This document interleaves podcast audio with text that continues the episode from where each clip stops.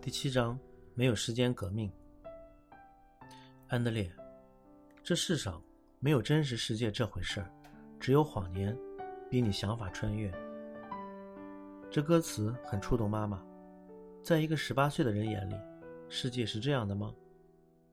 带着困惑，我把自己十八岁的日记从箱子里翻了出来。三十四年来，第一次翻开它，陈旧的塑料皮，暗绿色的。上面刻着“青年日记”四个字，纸黄黄的，有点脆。蓝黑水的字迹依然清晰，只是看起来有点陌生。一九七零年，穿着白衣黑裙读女校的妈妈正在日日夜夜的读书，准备夏天的大学联考。今天发了数学考卷，我考了四十六分。明天要复习考，我会交几张白卷。说不出是后悔还是什么，或者我其实根本无所谓。大学究竟是怎样的一个世界，要我们为他这样盲目的付出一切？我能感觉苦闷，表示我还活着。但是为什么我总觉得找不到自己？原来这就叫迷失。我想要嚎啕大哭，但我没有眼泪；我想要逃走，但我没有脚；我想要狂吼，但我没有声音。日子，我好像死在你阴冷的影子里。生存的意义是什么？生存的游戏规则是谁在定？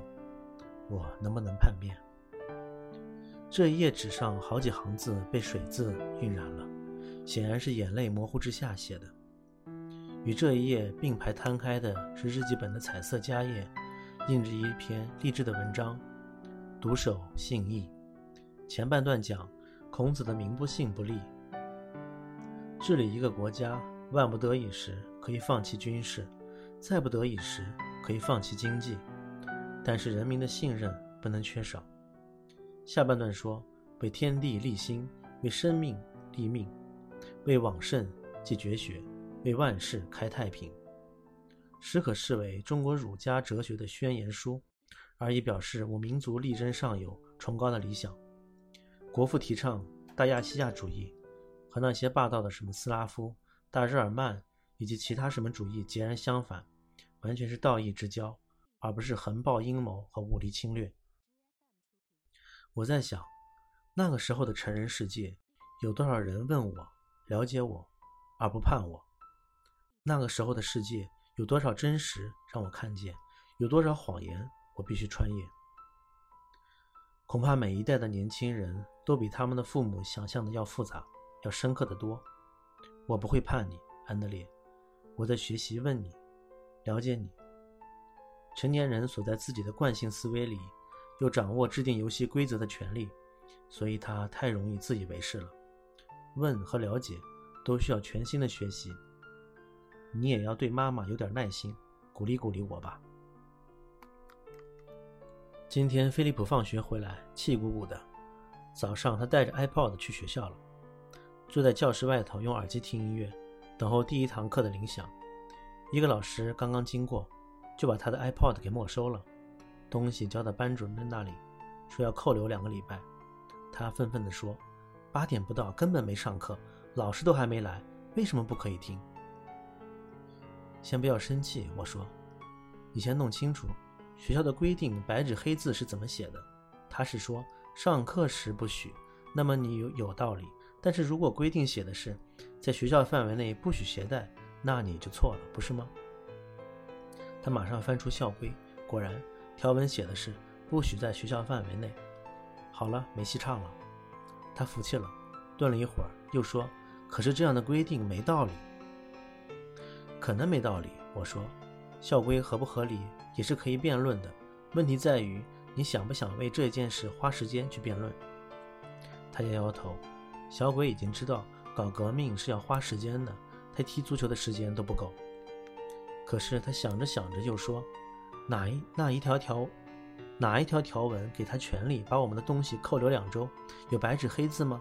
而且常常有同学生听，也没见老师取缔啊。”没错，有了法律之后，还得有实施细则或者奖惩办法才能执行。